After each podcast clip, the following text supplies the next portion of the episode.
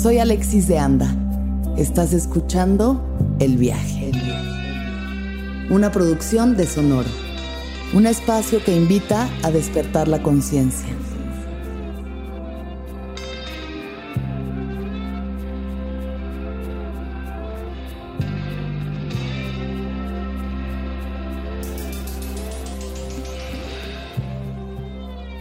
Yo soy un comediante, un padre de familia que lo único que quiere es cambiarle el mood a los demás y entablar una comunicación a través de mi comedia y sus sonrisa y sus aplausos. Borrego, bienvenido seas. Qué honor, qué fantasía. De verdad para mí eh, significa tanto tenerte aquí. Gracias y bienvenido a El Viaje. Es un placer para mí, Alexis, que, que tengas la, pues ahora sí que la referencia hacia, hacia mi persona, que soy de otra, de otras décadas más antes que tú. Este, yo estoy feliz de platicar contigo. Oh, yo estoy feliz de tenerte aquí. Tengo que decirle al público que conocerte ha sido una de las cosas más bonitas que me ha pasado en, en el último año porque una piensa que no tiene prejuicios. O sea, obviamente tiene prejuicios, pero una piensa que, es muy deconstruida y muy open mind y muy así. Y cuando tú, tú, y yo ya hemos un par de veces dado shows juntos y así, pero realmente no habíamos convivido tanto. Y ahora que hicimos LOL, cuando entramos a la casa, yo dije, ugh qué hueva, no puedo creer. A defenderse contra estos misóginos. Que me tocaron estos machistas, misóginos, qué horror. Y lo dije verbalmente y tú volteaste y dijiste, no, pero Alexis, yo no soy misógino. Y dije, ay, sí. Y luego eh, no solo me comprobaste que no lo eres, porque en ningún momento tuviste que hacer un chiste que ofendiera a nadie más que a Casasola, tu compañero, pero fuera de eso, o sea, nunca hiciste un chiste para ofender, para denigrar absolutamente a nadie.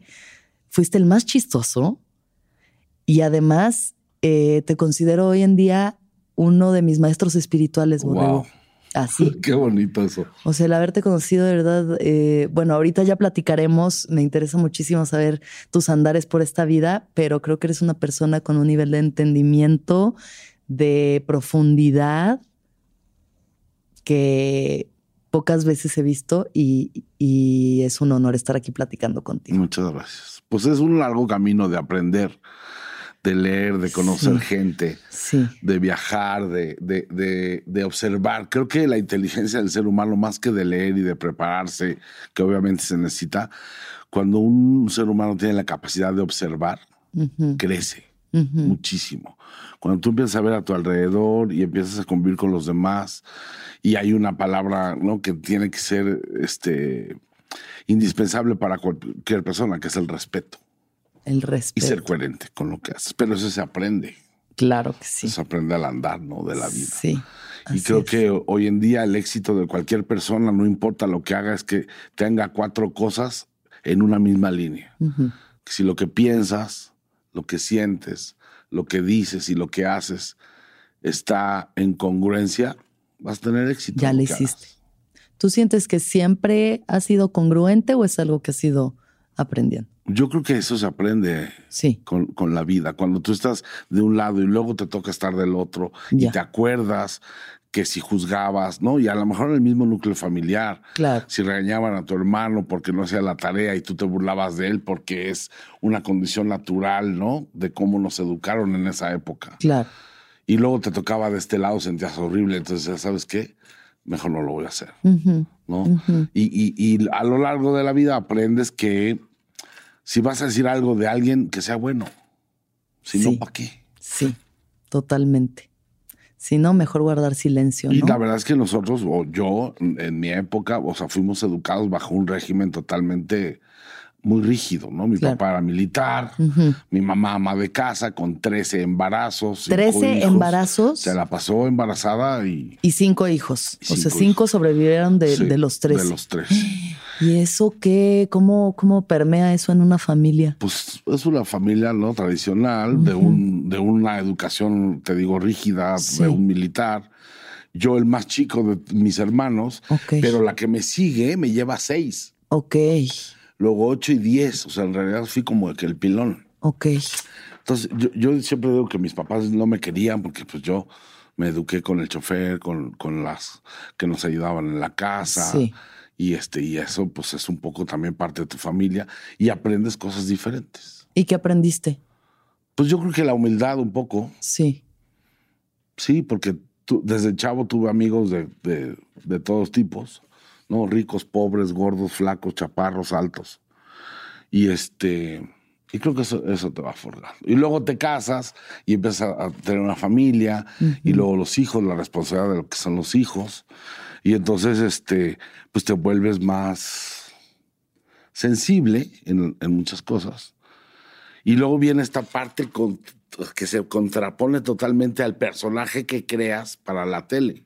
Claro. ¿no? Sí. Yo crecí en un ámbito de la radio, la tele, y no había redes sociales, y no había plataformas, y no había nada, y entonces las oportunidades eran complicadas. Y trataba de hacerte un camino. Llevo 38 años en esta onda. Increíble, 38 años. 38 años. ¿Qué es lo que te gustaba hacer cuando eras chiquito? Cuando tenías como 6 años, ¿qué, qué disfrutabas hacer? Yo siempre he estado muy apegado a los animales. Y entonces eh, siempre monté a caballo. Y entonces hice equitación. ¿Tenían caballos? Tenemos caballos. ¿Tienen? Ay. Sí, sí. Órale. Desde que yo me acuerdo, los caballos están en mi vida. Ok. ¿Y cuál es tu conexión entonces con esos animales? Pues el deporte. son, son caballos totalmente atletas que, que, que, están este, criados y están educados para ser atletas, ¿no? Claro. Y viven mejor que uno, o sea, los tratamos increíble. Comen súper chido. Y sí, sí, sí, sí. Y los amo con todo mi corazón. Y, y juego polo, es un deporte muy complicado. Ok. que es como fútbol, pero a caballo. Está muy heavy eso. Con una pelota muy chiquita y entonces hay un mazo que es de bambú con una cabecita de madera y le tienes que pegar y son cuatro por equipo y tienes que meter gol. esa es mi pasión, ¿no? El, deporte. Y, hice muchos años equitación Ajá, también. Equitación. Salto. Y, por ejemplo, los caballos son conocidos por justo la equinoterapia y esta conexión que existe entre el caballo y el humano. Sí, por Tú que has entendido de esa conexión, porque de verdad los caballos sienten todo lo que tú les reflejas. Sí, mira, yo lo he entendido desde, desde niño, pero se acentuó más cuando mi hermano, el más grande, tuvo un accidente. Ajá hace nueve años y le dio una parálisis, cerebral. Ok. Y entonces este quedó parapléjico. Ok. Cuadrapléjico. O sea, el cuello para y, Sí. Sí. Y este. Y él también montaba. Okay. Y después del accidente, yo empecé a darle a él equinoterapia con nuestros propios caballos. Y sí hubo un avance muy claro de, de, esa conexión. O sea, es como cuando también los delfines también este, eh, tienen esa, esa conexión con el ser humano. Hay alguna qué, Es, ¿Qué es? Yo creo que la sensibilidad, o sea, la sensibilidad de, de un animal mucho más grande, mucho más pesado que nosotros, pero con una mente, eh, digamos, noble, porque el caballo pues, es de los pocos animales que es eh, no domesticable, pero sí eh, tiene la nobleza de poder ser domado. Sí, sí. ¿No? Justo. Este, y entonces eso lo vuelve muy sensible, la conexión con el ser humano. Y cuando tú estás arriba del caballo y tienes el contacto físico directo con él, ¿no? y, él tiene plena confianza en ti y tú tienes plena confianza en él. A trabajar la confianza, ¿no? Eso es lo que aprendes, porque sí. o sea, a mí me ha pasado, mi familia también son de tener caballos y a mí siempre me dio mucho miedo en montar. Siempre, mi hermana tenía su caballo y mi prima el suyo y se iban allá a galopar y a mí me dejaron una yegua que siempre estaba embarazada y era súper bronca. Entonces, siempre he tenido como esa cosa de nervios. Y lo veo, si yo me acerco a un caballo y estoy sintiendo algo de nerviosito, lo va a sentir inmediato. O sea, se hace para atrás. Nosotros siempre decíamos a los chavos que llegaban nuevos a montar, que no sienta que tienes miedo porque te va a tirar. Exacto. Y pasaba. Sí, y es tal cual lo que pasa. Entonces, si algo te enseñan es aprender a confiar en ti.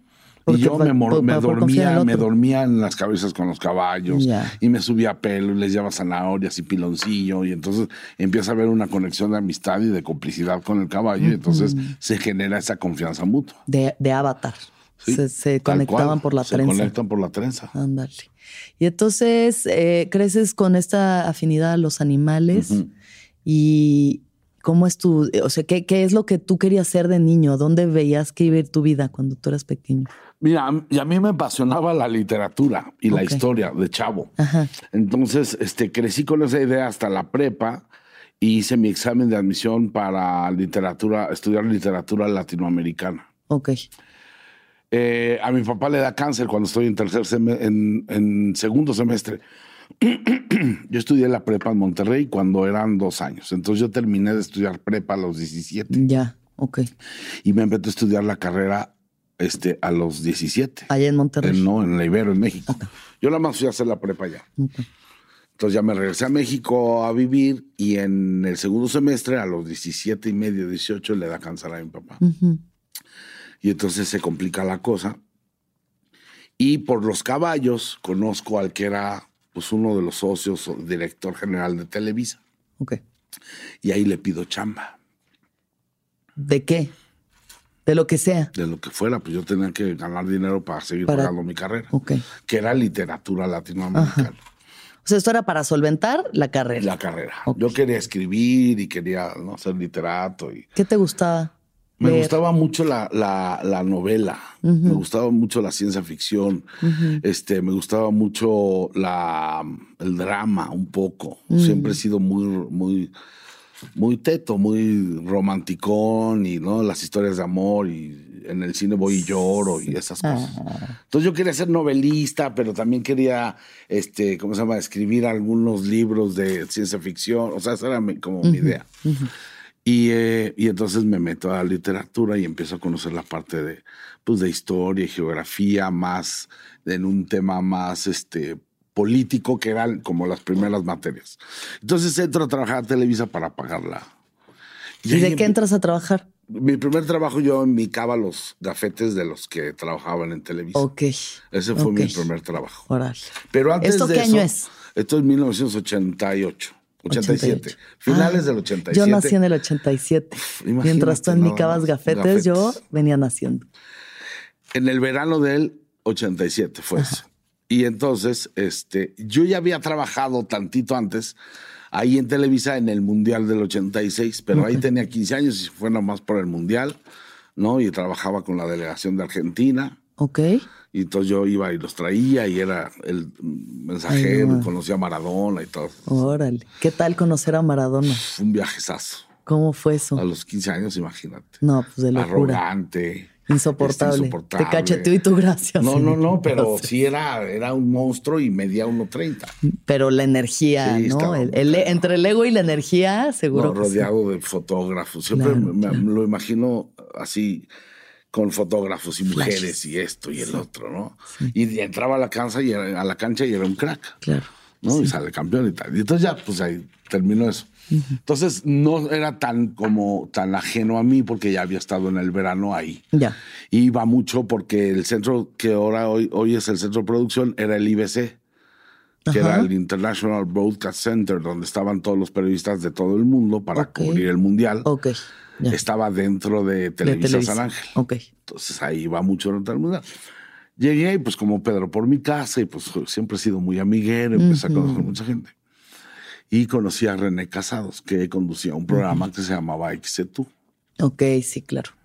Y entonces platicando con él, ah, literatura, no sé qué, estás bien chavo, no sé qué. Oye, yo necesito un, asistente. Y si alguien, si alguien conozco que es culto, culto, no sabes lo culto que es. Se echa entre tres y seis libros a la semana. Órale. Desde que lo conozco. Órale. Todo el mundo se acuerda de él como actor y conductor de XETU y tal, pero él ha sido asesor político muy importante de muchos presidentes, no nada más de México. Ajá. Sabe muchísimo. Ah, no manches. Muchísimo. Órale. Y entonces me decía, mira, yo como estoy ocupado y además de hacer programa tengo mi oficina, tú vas a recibir los libretos, vas a recibir el break, que es como la orden del día de cómo se graba, y entonces vas a subrayar mis, este, ¿cómo se llama? mis diálogos, los vas a revisar. Y quiero que le des una supervisión literaria. Era tú, o sea, tampoco era. Sí, no era una cosa así tan. Que la supervisión literaria se reducía a que no tenga faltas de ortografía, ¿no? Sí, sí, sí, sí. Y este, y, mi break, y entonces eso hacía. Y luego, pues ya, ¿no? Desde plancharle un traje, traerle de comer, tal, tal, tal. Y ahí empecé. Ajá. Y luego eh, habla el productor con él y dice, oye, necesito un chavo, porque el que contraté no va a poder. Y veo que tu asistente es muy pila, no sé qué, y pues le vamos a pagar un poco más. Entonces habló conmigo y me dijo, te conviene, ya estás dentro de Televisa, te van a dar. Entonces empecé a trabajar en Ixetu como jalaplausos como jalaplausos. ¿Y esto eh, eh, qué conllevaba este Ese trabajo? arduo es eh, meter al público desde la calle hasta el foro 2. De la puerta 2, ajá, de la puerta 2 hasta el foro 2. De, la, puerta 1, claro, la de que da la lateral de periférico. Al a las tribunas del foro 2. Sentarlos. Y explicarles que no podían este, pararse al baño, que no podían este, tomar cámaras con flash, porque antes existían unas cosas que se llaman cámaras que seguramente tú no las de verdad, algo ancestral, verdaderamente ancestral. Y este, y era un programa que veía mucho gente joven, porque iba a menudo, iba Tatiana, iba Los Chamos, iba. Y entonces había tres tribunas, 200 personas en cada tribuna. 600 personas en el foro. En el foro. Wow. Y había tres encargados, ¿no? La tribuna del centro, la del lado izquierdo y la del lado derecho. Yo era el encargado de la tribuna del lado derecho. Había este, un encargado de la tribuna del medio que era Toño Mauri. Ok. Hoy esposo de Carla Alemán, que luego estuvo en Fresas, actor, que le dio COVID y casi se muere y le, le, le eh, hicieron trasplante de, de doble pulmón. No manches. Y se salvó. ¿Sobrevivió? ¿Doble pulmón? Ajá. Hay que entrevistarlo también. Sí. Y después de ahí, dije, pues si ya tengo trabajo, me gusta lo que hago, estoy chavo. Sí. ¿Ahí te, ya te echabas tus chistes o nomás era así de que no, nada. venga, aplaudan y ahí les decías que aplaudieran y ya? Nada, nada, de chistes, nada. de chistes. Tú la comedia no era todavía, o sea. No tenía Digo, cagado supongo que siempre ha sido, pero. Cagado, pero. Sí, no, no había nada. Y entonces, porque además la estaba pagando yo, entonces no era como que, ah, pues si me arrepiento me cambio. No, güey. Entonces, si ya estoy aquí, mejor me voy a cambiar a comunicaciones. Entonces llegué a la universidad y yo sorpresa que las primeras, todas las materias del primer semestre y el 75 de las materias del segundo semestre eran tronco común para comunicación. Ya, ya estabas de ese lado. Sí. Dije, de aquí soy. Me salí de trabajar dos semestres para, para meterle duro a la escuela. Este, en esa época fallece mi papá y mm. entonces como que se reacomoda el tema familiar. Mis hermanas ya se habían casado. ¿Qué entiendes de esa muerte?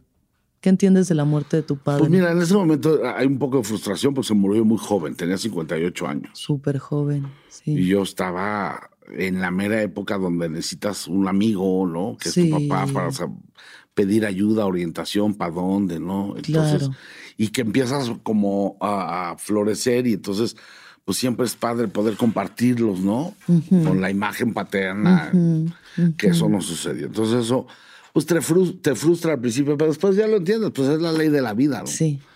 Todos sabemos que venimos y lo único con lo que estamos certeros es que nos vamos a ir algún día. Sí. Pero la muerte no, no, el ser humano no tiene ese chip con la capacidad de entenderla como la deberíamos de entender. No, no es bien complicado. Pero será también una cuestión como de supervivencia, el realmente no entenderla o será al revés, o sea, que la clave de entender la muerte será eso, la clave de la felicidad. Yo creo que sí. Sí. Porque es inevitable. Sí. Es algo que está a la vuelta de la ya, Ya, no sabemos cuándo. Sí, sí, sí, sí.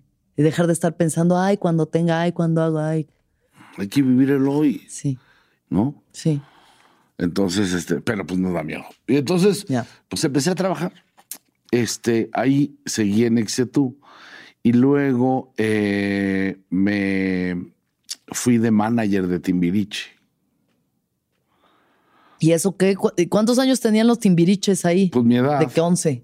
¿Mi edad? Ah, que 20. No, no, 19. 19. 19, sí. Fue la época donde. ¿Por qué eras tu manager de, de Timbiriche? Porque, pues es que yo, como iba mucho, los conocía. Ya estabas ahí. Estaba ahí, era sus amigos. Y en realidad, lo que era yo era su, su personal manager. Ah, ya, tú te encargabas de ellos. yo me encargaba de, ellos, Y la verdad es que. ¿Y qué necesitaba Timbiriche en ese momento? Pues mira, al, principio era un juego, era divertido, pero luego se vuelve complejo cuando la gira y el grupo empieza a tener mucho éxito, a vender muchísimos discos. Sí. ¿no? Y entonces los aviones y los hoteles, y son siete chavos, y el vestuario, y cinco cambios por, por, show y ensayos. Y entonces la verdad es que estaba cañón, ¿no? Y, y, luego que si Paulina era alérgica a los camarones y entonces no Paulina, podía comer. Paulina Rubio es alérgica al camarón. Sí. Esto es una primicia y, de Y, a la mostaza. Ya la mostaza. O sea, camarones con mostaza, no. le den a Paulina Rubio. Cuéntanos más chismes de los timbiriches. Es que es otro programa completo.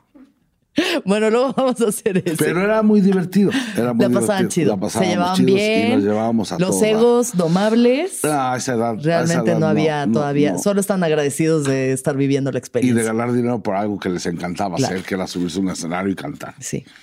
Termina esa época porque Víctor Hugo Farril, que era el, director, el vicepresidente de producción de San Ángel, me manda a llamar otra vez y me dice, oye, se va a hacer, se va a hacer una una novela y quiero que estés en la novela. ¿De actor?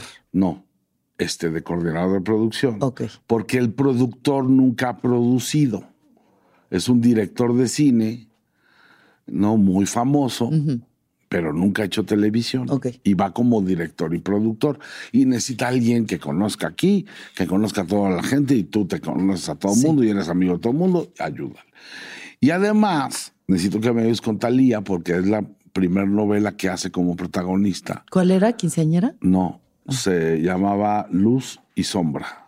Ah, ya, eso fue antes que Quinceañera. La primera de Talía. La primera protagonista. Ah, protagonista. Y entonces ahí, ahí como que empecé a agarrar un nombre en la parte de producción. Luego hice una novela con Carlos Sotomayor, también como gerente de producción. A ti te iban llegando estas cosas y tú todo decías sí. Sí. Tú decías sí pues y ahí vemos nada de que, ay, no sé, sí, ningún momento dudando, podré, no podré, sabré cómo hacerlo. Tú eras como... Nunca le he dicho que no a un trabajo, nunca en mi vida. Nunca en tu vida has dicho que no a nada de... Nunca. Órale, órale. De chamba, nunca. Ok. Y eso es, ¿por qué no? Pues porque las oportunidades llegan una vez y hay que tomarlas. Sí, pero de pronto que digas, no, esto no se alinea con mis valores es que los valores están aquí. Ajá. Lo demás, como digo yo, es show. Lo demás es show. Ya. Entonces tú no, no le faltas respeto a alguien no directo o, haya golpes o, una agresión o, te bull. O sea, si es conmigo, pues qué. Ok. Es como LOL. Sí. Sí. ¿Ya pasó? Sí sí, claro, si es contigo, si, tú eres el objeto de la, de la burla, claro. no, no, totalmente, totalmente. Muchísimo. Vimos nalgas sin parar. si no lo han visto, véanlo, por favor. Sí, muy bonito. Este, y entonces, este, eh, pasa eso y hago dos, tres novelas ahí. Para eso pasan dos años y medio más. Yo me estudio todos los veranos porque me hacen un descuento en la universidad. Ok, sigues acabando tu carrera, o sea, haciendo tu carrera y trabajando Entonces, a la par. En el 87, 88, 80, en el 90, 89, 90, terminó la carrera. A los 21 años terminé la licenciatura de Ciencias de la Comunicación. Y entonces mi tesis, ¿qué fue? Pues un programa de televisión. Mm. Y cuando llevo mi tesis para que me la firme Víctor Hugo Farrell, porque pues la verdad es que en ese momento se volvió como mi segundo papá, porque mm. mi papá se había muerto y él me, no, él me mantuvo la chamba y me ayudó y los horarios y me recomendó. Y cuando leí mi tesis, oh sorpresa, me dice, está increíble. ¿De qué era? Vamos a hacerlo. Ah, ¿ah? Yo, neta. Excelente. Sí, vamos a hacerlo le habló, le marcó con Luis de Llano, le marcó a Enrique Segoviano, que era el productor de Chespirito y de Anabel en ese momento. Sí. Los llamó a su oficina y yo así con... Está increíble, hay que hacerlo. Este, ayúdenle a que sepa lo que no sabe y que sea productor asociado. Órale. Luis ya salió de la oficina y dijo, no. ¿No qué? No. No se va a hacer. Y Enrique Segoviano me dijo, no, sí, yo sí te ayudo. Entonces, pues ahí se abrió Luis Diana. Y ya me seguí con Ay, qué bueno, porque no quería hablar de ese señor. Y entonces me voy con Enrique una cantidad de nombres que saldrán en esta entrevista que este, nos pondrán nerviosos por momentos, pero, pero lo importante es recordar que el borrego es una gran persona. Bueno, que no lo representan estos nombres que escucharemos. A pesar de tantos años ahí, este, Sí, porque también sobrevives a muchas cosas. No, no mames, yo no puedo ni creer, o sea, lo que, lo que tú has presenciado, visto, escuchado, eh, ¿sabes? es, más mito de lo que es, es, pero siempre yo me he mantenido al margen de fiestas, de cosas raras. Entonces, tu programa te, te dicen, te veo. ¿Te veo? ¿Tú y tú creaste TVO? eso fue mi tesis. Ay, de ese sí me acuerdo. Que la verdad es que yo lo saqué, y, y, lo he dicho siempre, de un programa en la Argentina que se llamaba Shusha. Ah, bueno, conocidísima, afamadísima Shusha y sus Shushandalias. de Pelé y Ayrton Senna, nada más. Shusha Rocks. Bien. Y tenía un programa. Señorona. Y entonces hicimos TVO. Hicieron TVO. obviamente se fue. El palo encebado de TVO, uno de los, momentos más traumáticos. o sea, nunca me subí, pero solo de verlo. Se trepa, trepa, trepa, que trepa, trepa. Trepa, trepa, La aguja en el pajar. La aguja en el pajar. Esa es una metáfora bonita de la vida. La aguja en el pajar. Y la, la, ¿te acuerdas? Yo crecí con esta cultura del escatorama, de la, de la telaraña, que eran ah. diferentes pisos con ligas. Era un este juego que había, era un juego, a mí también me tocó, o sea, creo que yo, en los 90 todavía existía la, telaraña y era como un, justo un edificio, como una estructura de metal que tenía resortes. Tenía ligas. No, te das unos ligazos. Y, tenías que trepar hasta arriba y luego te das un resortazo y caías y era la escenografía doloroso, de, pero divertido. era la, la, telaraña, una alberca que primero era espuma y luego fue real, la cucaña, el palo encebado, el palo encebado, este, tenía unos toboganes y, las conductoras salían en un carrito de golf tuneadísimo para, para niños. Y inventábamos juegos, ¿no? de llevar un, huevo en una cuchara y luego la cuchara con el estambre que lo pasabas por millones, hicimos más de tres mil juegos y sacaron un disco y era era este, Lisa Echeverría y Gaby Rufo, las conductoras. Y había TVitas. Ese fue el programa. Y luego duró mucho tiempo, era la hora de ¿Qué aprendiste de TVO? Pues que los sueños se pueden hacer realidad. De entrada. Porque de entrada, pues es algo que yo me imaginaba. A lo mejor sí, con una, una influencia totalmente directa de Shusha y de tal. Claro. Pero yo dije, ¿cómo estaría esto tropicalizado a México? A lo que a mí me gusta o me divertía cuando era más chavo. Y entonces es un, suena cursi, pero así era mi mente, un, mundo de colores, donde todo puede ser diversión. Y, que en vez de a la hora de la comida, cuando llegas de la escuela, antes de hacer tu tarea, en realidad sí tengas como un recreíto, un de algo divertido mientras estás comiendo. Yo me divertía mucho En vez de ver las noticias, ¿no?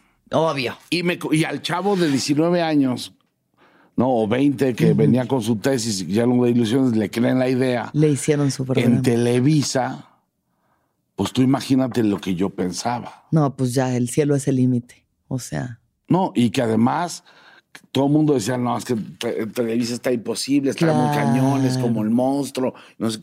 y, yo llegué sin ningún tipo de, ¿no? No me pidieron ni las nada. ¿Tú crees que es porque tienes buena estrella? No sé si tengo estrella, pero yo creo que yo lo que sí creo es que los seres humanos todos provocamos nuestro destino. A ver, hablemos de eso. Y no tiene que ver con la suerte. Tiene que ver con la energía. Ok.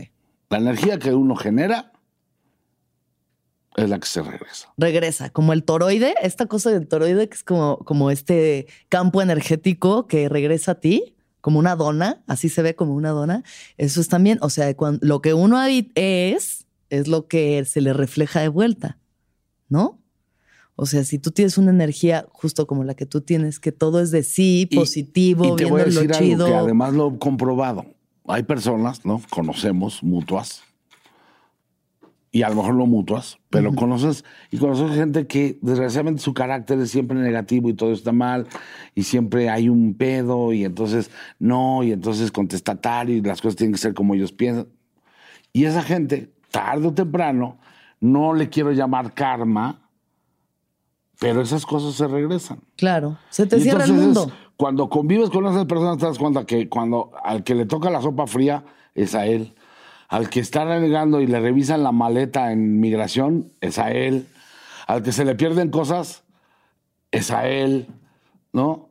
Este, o sea, pasa. Y cuando uno en la vida va light, va light, porque uno tiene que ser light en esta vida, las cosas se van bien. Te fluyen, te fluyen. Van bien, ¿no? Y yo siempre digo el chiste este de los dos gemelos, uno pesimista y otro súper este, optimista, ¿no?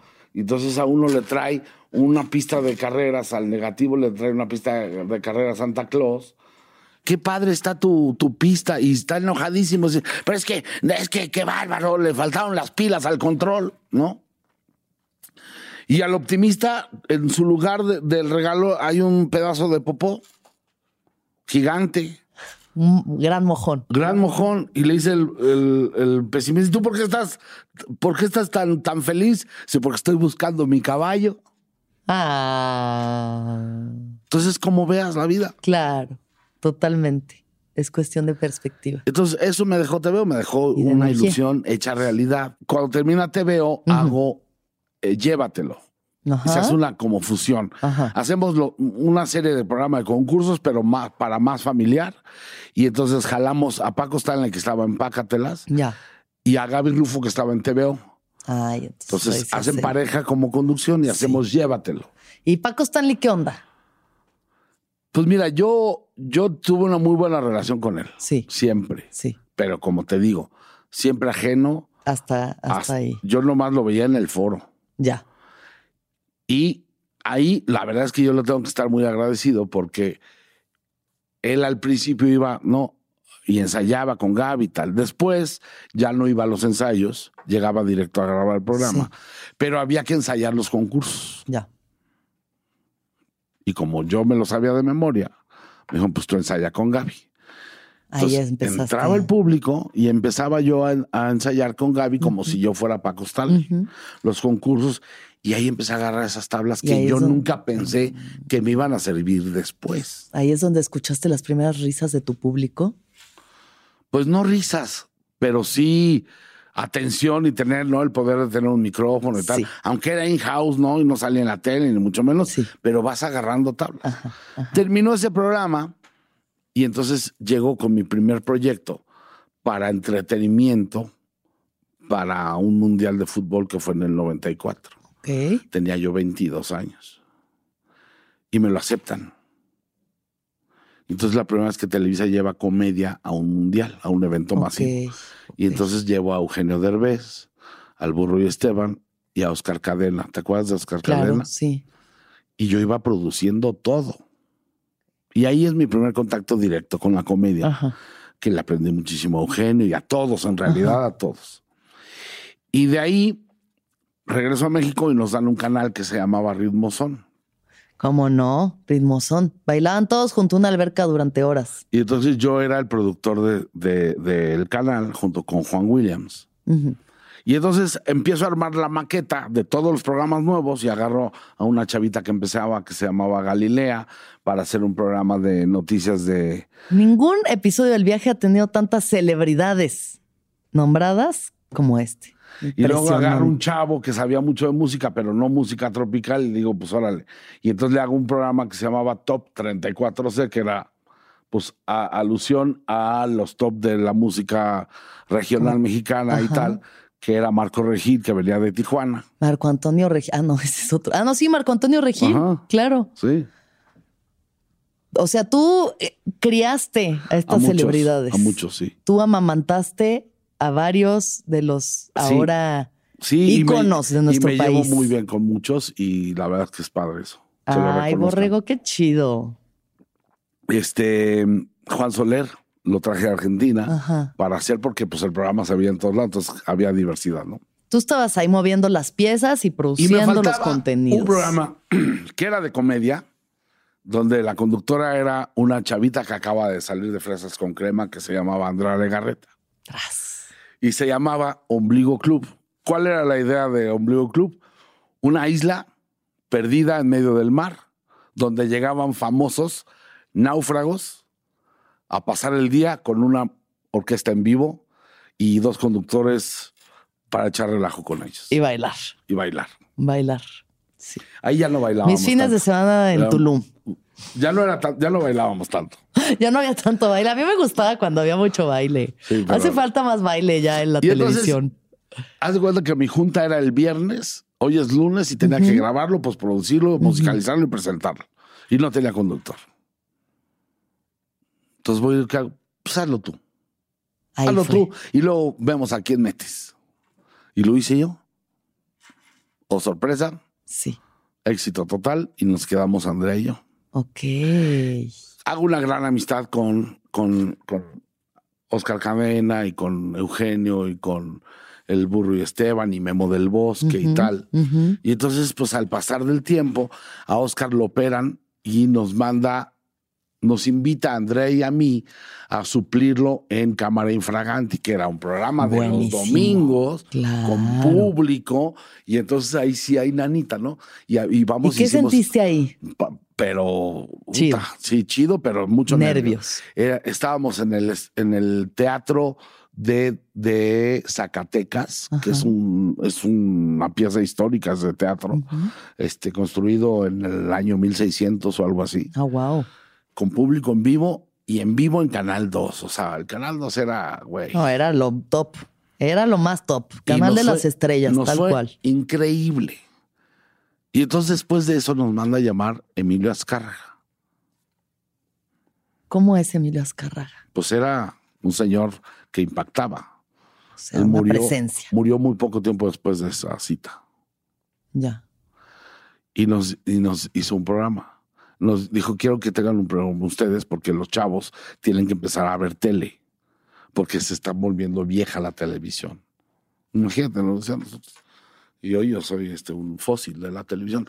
Pero te he hablado de 1994, más o menos. Sí, sí. Y entonces hicimos de chavos. Cómplices en Familia. Okay.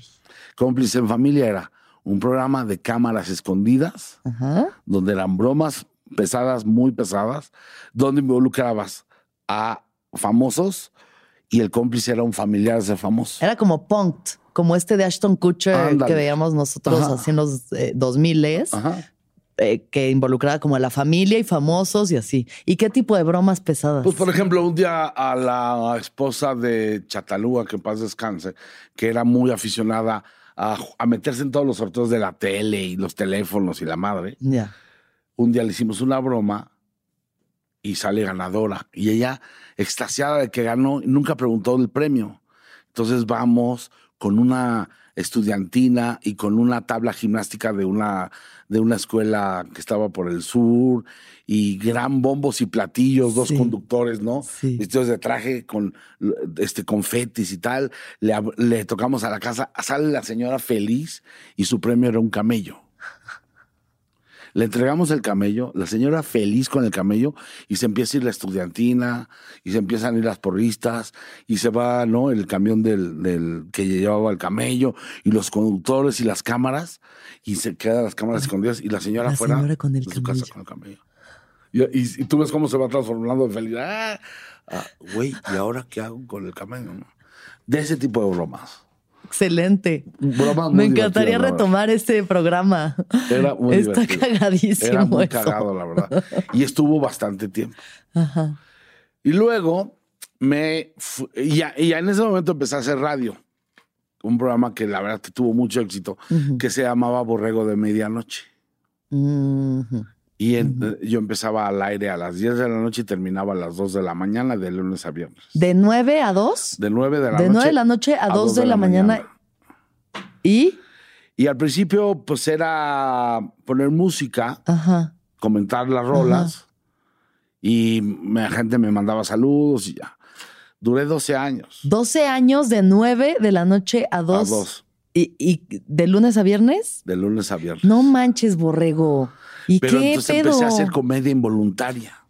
Sí, pues ya loco, así de que ya, ya en insomnio. Empecé a, crear, crear personajes.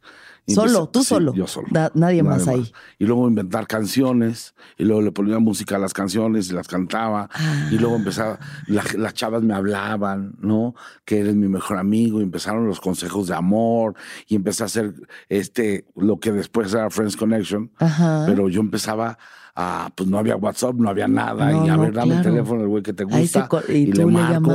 y se escondían abajo de la cama y entonces hablaban, o sea, para que no los escucharan. Y hablaban a través del programa. ellos a esa hora los conectaba. Tú hiciste vínculos amorosos a través del programa. Muchos. Y luego también cosas muy fuertes. O sea, un día me quedé con teléfono, en el teléfono con una chava de las 11 de la noche hasta las 7 de la mañana que entraba el burro y Esteban. Hablando con ella porque se quería suicidar. Sí. Y yo me quedé. Y platicar, y, platicar, pues tranquila, todo va a estar bien. A lo mejor ahorita ves que no hay salida, que, que estás frustrada, que no hay un camino, que no hay nada, ¿no? Pero ve la vida, es increíble, tú tienes un porvenir, tienes 16 años. Este, mm. seguramente alguien en este mundo como yo te entiende, tranquila, no sé qué, tal, tal, tal, tal, tal, tal. Le saqué la dirección de su casa, mandé por ella y, ya, le salvamos la vida. ¿Y la conociste? Y después la conocí, fue al programa y ¿En estuvo increíble, sí hice cosas muy locas en el radio, hice un récord Guinness. ¿De qué? Estuve 49 horas transmitiendo ininterrumpidamente. No mames, borrego. Y luego. ¿Cómo hablando tanto tiempo? Y con invitados y platicar. Sí, dos, días. De viernes a las 7 de la noche a lunes a las 7 de la mañana. Sin dormir. Sin dormir. Ya afteriadísimo. De... Sí, y además con la gente de Record Guinness. Entonces, eh, suena muy fácil, pero es todo un tema. No o sea, te tienen que ir a hacer análisis y entonces tienes a un médico que está supervisando los alimentos que te dan. No puedes tomar más de seis litros de café, no puedes tomar ninguna medicina. Claro, no puedes ir al baño estupefaciente. Solo, no puedes ir al baño solo. Te ven, te ven. ¿Te vieron cagar esa vez? Gente de Guinness te vio fíjate cagar. Que no cagué, pero sí mié mucho porque tomaba mucha agua, mucha agua. Y me acuerdo perfecto té de manzanilla con limón frío. Te quita el sueño. Yo té de manzanilla con limón frío. Ok. Mira, y ahí para andábamos, que pum, pum, pum, y, y, comida super, super light, porque si comías pesado te da pues el mal del puerco, y a la mierda. Y entonces eso hice. Luego estuve un fin de semana este, viviendo en una vitrina de, de cuando fue el relanzamiento de Sears de Insurgentes. Ajá. Entonces ahí viví en la vitrina de En la vitrina y la gente iba y me saludaba y, los escuchaba a través de un estetoscopio de los doctores. Y ahí me bañaba en una regadera como del. ¿Y te veían desnudo bañándote en la vitrina? No, porque era como el barril del chavo. Ah, ya, ya, ya, ya. Me veían de aquí para arriba y luego de las rodillas para abajo. Y tú así ahí. Pero ahí dormía, me pusieron una bici a ti todos lo te llegan estas cosas y tú dices sí. O sea, lo que sea que esté pasando, sí. Y entonces ahí se fue transformando, pero sin, sin, sin dejar la tele, o sea, sin, dejar la producción. Sí. Y luego, y yo al mismo tiempo empecé a producir los telejuegos. Los de Llame Ya. Claro, los telejuegos. Y ahí salió Bielka y Vigorra y muchas conductoras también. Impresionante. Claudia Lizardi. Un semillero. Eres un semillero de, de talento y, de entretenimiento. Y, al mismo tiempo que hacía eso, empecé a hacer hoy. Los sábados. ¿Tú fuiste el primer productor de hoy? No. Ah. Fui ya estaba, ya existía hoy. Ya existía hoy, existía hoy. a cuadro lo hacía los sábados, lo conducía con Adela Micha. O sea, tú estás en el radio de 9 de la noche a 2 de la mañana y luego te ibas a hacer hoy a las 5 de la mañana. Nada más los sábados. ¿Y a qué hora dormías? Pues me dormía como a las 7 de la mañana y me levantaba como a la, los sábados. Sí. Este. O sea, en general, porque pues qué, o sea, dormías. En general me dormía como a las 3 de la mañana y me levantaba como a las 10 de la ah, mañana. Ah, bueno, tampoco tan mal, sí y luego hice hoy sábado. Y a la par de esto, ¿tú tenías una vida personal? Tenía una vida personal. Eh, ¿Ya estabas casado? Mm, yo me casé en el 2000. Me casé ya. Ah, ya mayor. Ya grande. Ok, aquí todavía eran novias, todavía estabas así. Sí, sí, sí. O sea, más relajado. Más relajado. sin tanto compromiso casé en el, 2000 hogar. a los 32 años. Bueno, bien. Sí. ¿No? Buena edad para casarse. Y fui papá a los 38. Estuvimos seis años casados. Ah, ok. Sin, sin hijos. ¿Y por qué decidiste casarte? Pues yo, yo pensaba en ese momento que era el amor de mi vida. Claro. Sí, fue una mujer especial. Sí. Pero el amor de mi vida soy yo. A ver, Borrego, cuéntanos más sobre esta realización. No, pues tú, tú eres el amor de tu vida. Ay, sí. Es que, ¿sabes qué, Alexis? es que conectamos en esa forma de pensar, pero con todos estos madrazos que te das en la vida de divorcios y de, y de tal, y lo sufres, te das cuenta que también suena muy fácil, pero hacerlo no es tan fácil. Tu felicidad no, no puede depender de nadie. Ya sé. Sí, pero por ejemplo, a mí siento que por otro lado me hace de pronto alejar a la gente, más que, o sea, ¿sabes? Como decir, no, si yo sola soy el amor de mi vida, entonces ni para qué involucrarme con otro, aunque me involucro constantemente con personas. Pero involúcrate sin, sin, sin agredir ese espacio. Sí. Y la vida te da, te da la, la sabiduría para poderlo hacer. Sí. O sea, si tú vas a llegar a la vida de alguien, es para sumar, no para invadir. Sí. Y si alguien va a llegar a tu vida es para justamente para eso, para sumar y para no, para no invadir.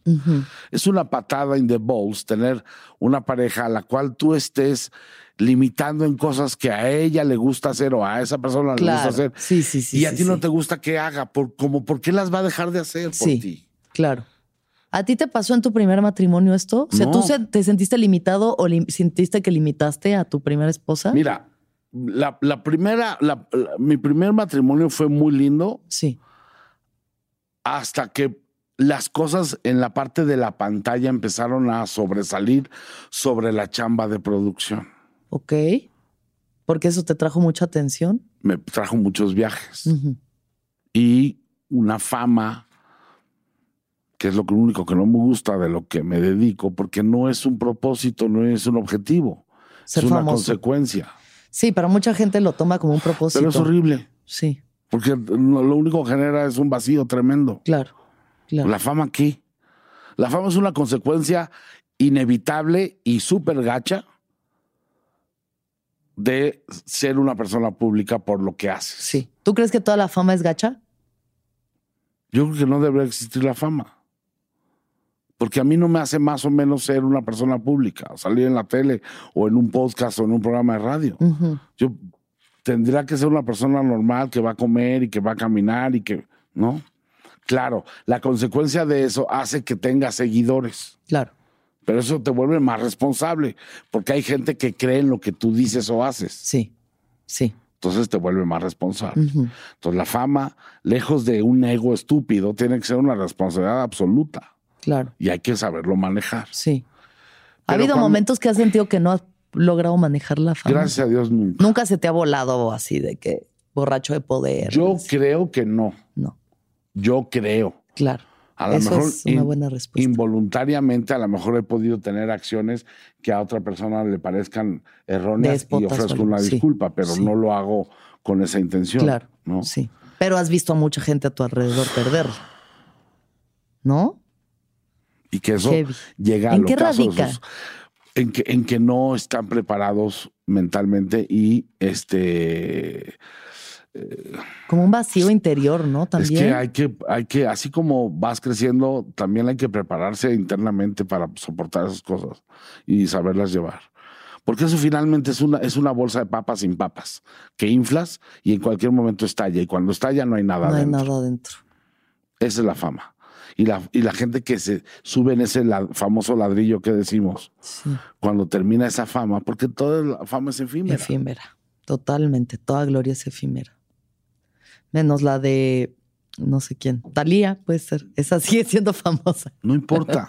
no, no, no, claro, o sea, en algún momento, ¿sabes? Lo que creías que tenías se te va de las manos como arena, o sea.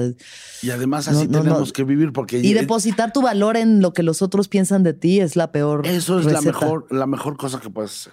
Porque volvemos a lo mismo, cuando te mueras, que nunca sabemos cuándo es, de eso no te vas a llevar ni la fama, ni lo que te compraste, ni nada. Lo único que vas a dejar chido aquí es lo que piense la gente de ti. Y hay que sumar, hay que sumar, hay que sumar. Y hay que hacer cosas, acciones buenas. Sí. Una pregunta, Borrego. ¿En qué momento tú sientes que despertaste y dejaste de ver hacia afuera y empezaste a ver hacia adentro? He pasado por muchos procesos. el primer divorcio me generó una frustración y me generó un, un, tema de fracaso. Claro. Porque además esto vino no de una mala relación, sino de que tú ya estabas viajando mucho. Y me dijo, no más. Ya, ya, o sea, ya estoy viviendo. Siempre hemos sido honestos. Este, no quiero ser la viuda del borrego Nava, ¿no? Que sigue vivo y voy a todo sola y tal. Y tampoco quiero truncar tus alas. Claro. Este Mariano estaba muy chiquito. Entonces, más bien, vamos a tener una buena relación, seamos amigos, Y ya. Va. Y así fue. Sí. Y hasta el día que se fue, fuimos grandes amigos y educamos juntos a Mariano, aunque no viviéramos bajo el mismo techo. Pero comulgábamos con, con, las mismas ideas sobre la educación de Mariano y tal. La vida te va dando esas cosas. Y entonces uno, cuando es curioso, pues trata de investigar por qué siente cosas o por qué cree en cosas. Yo crecí en una familia católica, pero en realidad, aunque fui al catecismo y aunque fui a una escuela muy muy nice de, legionarios de Cristo y ibas a misa los viernes y todos los domingos con mi mamá y te aprendías de memoria el Padre Nuestro y tal. Pues más grande quise saber por qué, por qué soy católico, primero que nada. Entonces me metí más a fondo en todo lo que es la iglesia y, y, cómo se divide una misa católica, de dónde viene la religión católica, por qué ¿no? ¿Quién la creó? Y entonces te metes a la Biblia, empiezas a estudiar, empiezas a, leer la palabra de estos apóstoles que dejó Jesús después de, de, haber este, resucitado y darle estas indicaciones. Y entonces te das cuenta que todas las religiones tienen una gran, una, pues una pieza clave de error absoluto, que es la interpretación del ser humano. Ya el ser humano es imperfecto. Y entonces las religiones cuando caen en manos de los seres humanos se vuelven totalmente este, eh, equívocas en su operación. Claro, porque viene, manoseadas. Porque viene la interpretación del ser humano. Entonces para unos una cosa está bien y otras no. Claro. Como aquel rey inglés que era católico, pero como se quería divorciar y volverse a casar, entonces separó la iglesia, hizo su iglesia anglicana y eh, bajo sus a conveniencia, sí. ¿No? Del poder también. Y los cristianos, ¿no? Yo, yo creo esa, esa parte, esa conexión con, con ese ser supremo es increíble, pero ya cuando viene, es que entre más dinero des, menos pecador eres. Esas cosas, ¿no? Y luego la confesión de la, de la, de la Iglesia Católica, ¿no? De por qué contarle a una persona que no es nada tuyo, que ni conoces, lo más íntimo y lo que a lo mejor te avergüenza como ser humano. Claro. Tenérselo que confesar a alguien. Si la conexión directa es ahí arriba, en quien creas y cómo lo creas y cómo lo visualices y cómo lo sientas. Pero lo que sí creo es que hay alguien muy especial ahí arriba que te ayuda a que las cosas caminen de alguna manera y para eso, no importa la religión que tengas, necesitas tener una cosa muy importante, que es la fe. Claro, claro. Y la fe la puedes tener en cualquier cosa. Yo tengo mucha fe en mis hijos. Tengo fe en mi familia. Tengo fe en mis amigos. Tengo incluso mucha fe en esto que hago. Porque conozco personas como tú que son totalmente diferentes a las personas con las que a lo mejor vas conviviendo y son sorpresas gratas. ¿No? Inteligentes con la que yo me pueda sentar contigo siete horas a tomar un café, hablar de lo que fuera, porque sé que eres una persona que vas a respetar lo que yo pienso. Y vas a, vas a procesar esa parte. Y te vas a llevar lo mejor de mí, igual manera. Como también hay personas que nada más están viendo dónde tienes un error para entonces hacer hincapié en ese error. Claro, sí. Pero hay de todo en esta viña del Señor. Sí. Pero eso te lo da pues, la vida. La experiencia. La vida y querer ser curioso, de aprender. Claro, sí. Y de superarte y de ser mejor. Pero también hay algo innegable como que te lleva a quererlo hacer, ¿no? O sea, la curiosidad. Pues hay gente que dice, yo ya esto es lo que creo y esto es lo que creo y a mi idea no me saquen de aquí, ¿no? Y esa es la gente a la que se le cierra el mundo, o sea, la que, pues bueno, su mundo se limita a ciertas creencias y a ciertas estructuras, pero hay personas que tenemos como esta búsqueda no sé, es una búsqueda, ¿no? Al final. Sí, es una búsqueda y es también. Que igual y no tiene un fin, es una búsqueda infinita, puede ser. O sea, ¿tú crees que llegue a un fin? Está... No, no. Lo que, lo que creo que más que eso es que lo que sí creo que debemos hacer en este mundo es ser empáticos. Sí. Hay que ser empáticos. Sí. Y yo, yo, yo, he escuchado últimamente mucho, es que estas generaciones de cristal, o sea, a mí no me gusta ponerles nombres, simplemente crecen en, en diferentes circunstancias. Claro, sí. A mí cuando era chavo lo único que me preocupaba era salir a la calle cuando los ejes viales estaban cerrados y podía yo patinar, ¿no? En un espacio de 800 metros, sí. llegaba a mi casa y sacaba yo toda la energía y todo el... Yo no me imagino cómo es hoy la vida de un chavo donde está lleno de miedos, de inseguridades, de un mundo que no le ha dado las mismas oportunidades que le dio antes y que tienen que desarrollar otro tipo de cosas. Claro, sí, que todo Y que nada más los estén señalando. Sí. Es que en mi época, y es que cuando yo, y es que cuando yo, pues sí, cuando tú, tú, pero cuando yo, yo. Exacto. Y ese yo es hoy. Sí. Y entonces, ¿por qué no, en vez de estar necio a, es que en mi época es, bueno, quiero aprender de tu época, que es esta. Y por qué piensan así, por qué sienten así. Y creo que hay cosas increíbles que nosotros tenemos que aprender de nuestros hijos y de estas generaciones. Claro. Yo no encuentro una generación más empática con el ser humano que la que hoy. ¿Que la que existe ahora? No sé. O sea, no sé si, no sé si lo sé. Es que, o sea, creo que hay personas empáticas en todas las generaciones hay gente empática. Creo que ahorita hay una hiperconciencia de todo, ¿no? El privilegio, el machismo, el patriarcado, este, las mujeres, las minorías, eh, cuestiones políticas, raciales. O sea, hay como eh, hay una hiperconectividad y por ende hay mucha información, pero no necesariamente creo que eso genere empatía. No necesariamente creo que, que una persona que está defendiendo los derechos de la comunidad LGBT sea empática, porque si estás tú también castigando a una persona provida, ¿no? Eh, insultándola por sus creencias, por sus valores, pues estás pecando de lo mismo que el otro. Sí, tienes razón, pero también creo que estamos viviendo un proceso y que tarde o temprano esas cosas se van a acomodar. Sí. Yo no sé si creo en el acomodo, ¿eh? O sea, creo que la vida es caos y entropía y de pronto hay armonía. O sea, que, el flujo natural de las cosas es que hay desmadre y luego medio que no, y pero que realmente. no consigo una guerra ahorita, por ejemplo, pues, o sea o sea, hay, ahorita está pasando todo. Es la peor pendejada del mundo, o sea, destruir, ¿no? Físicamente edificios, personas con Civiles, o sea, personas. Sí, sí. ¿Cuál, ¿Cuál es el propósito de eso? Punto? Pensar que se ha refinado tanto, tantas cosas y que eso sigue siendo así de. Hoy, hoy, yo, o sea, a mí me decían el gordo toda la vida. El pinche gordo por acá y el gordo por acá. Yo no crecí con traumas ni me molestaba. Pero hoy entiendo, hoy entiendo como por qué le vas a decir a un chavito que está subido de peso gordo. ¿Quién te da ese permiso? ¿O quién te otorga el poder? Claro. Pero es otra época. Sí. Y yo lo respeto y lo he aprendido a, respetar. Pero es algo como, eh, eh, es que no sé si te lo juro, o sea, hay personas, porque digo, te veo a ti, eh, los que estamos en LOL, ¿no? O sea, la casa de LOL, y veo a estos personajes y cada quien, pues su mentalidad, sus creencias, sus valores, lo que sea, pero creo que sí hay personas que solamente están más abiertas a aceptar que la, ¿sabes? La, vida y entender la vida. Hijo, es que cuando tienes un hijo de 15 y una de 8. A ver, cuéntame, ¿qué pasa? Pues tienes que abrir los radares. Sí. Y aprender. Sí. Porque si el día de mañana mi hija de 8 años llega a presentarme a su novia, claro. yo tengo que estar preparado. Novie.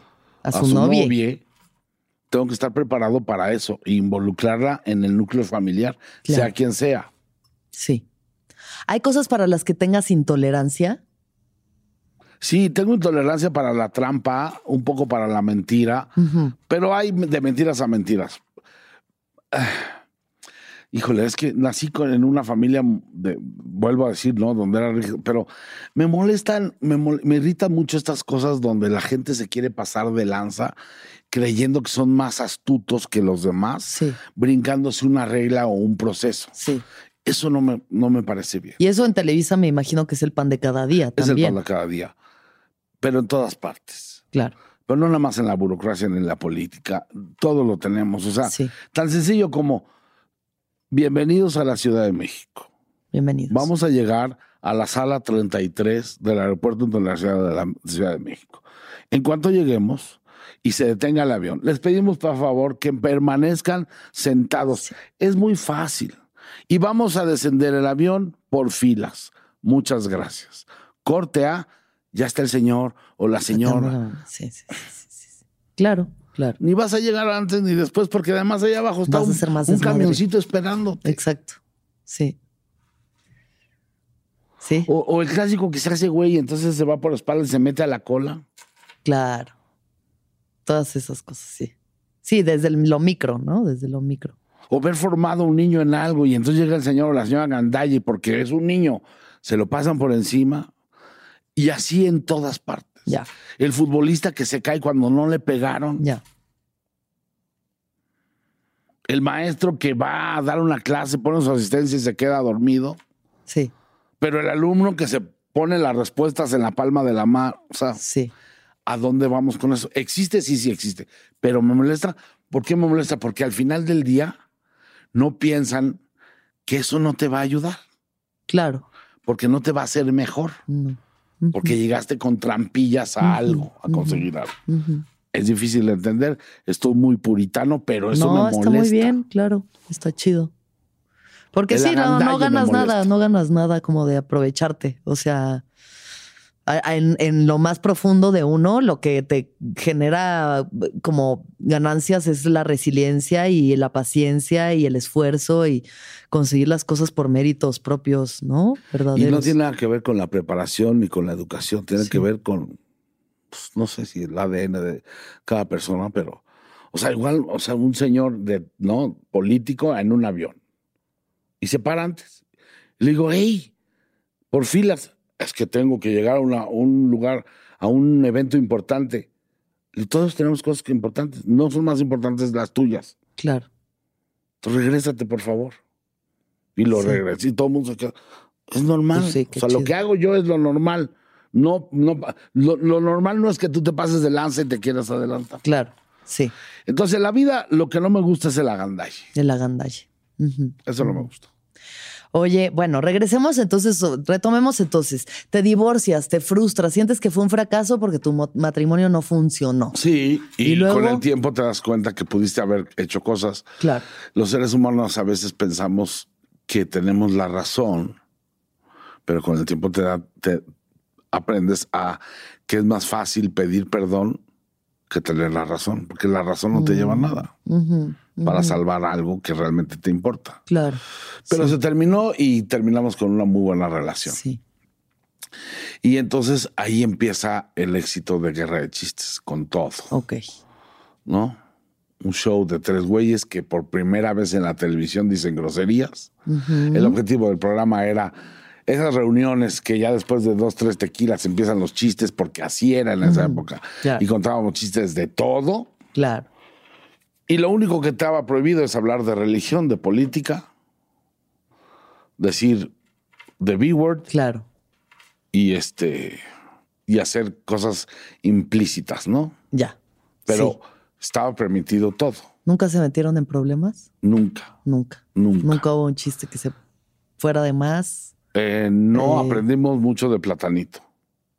¿Qué aprendieron de Platanito? Pues ¿Del, KFC? Sí. Claro. Sí, sí, sí.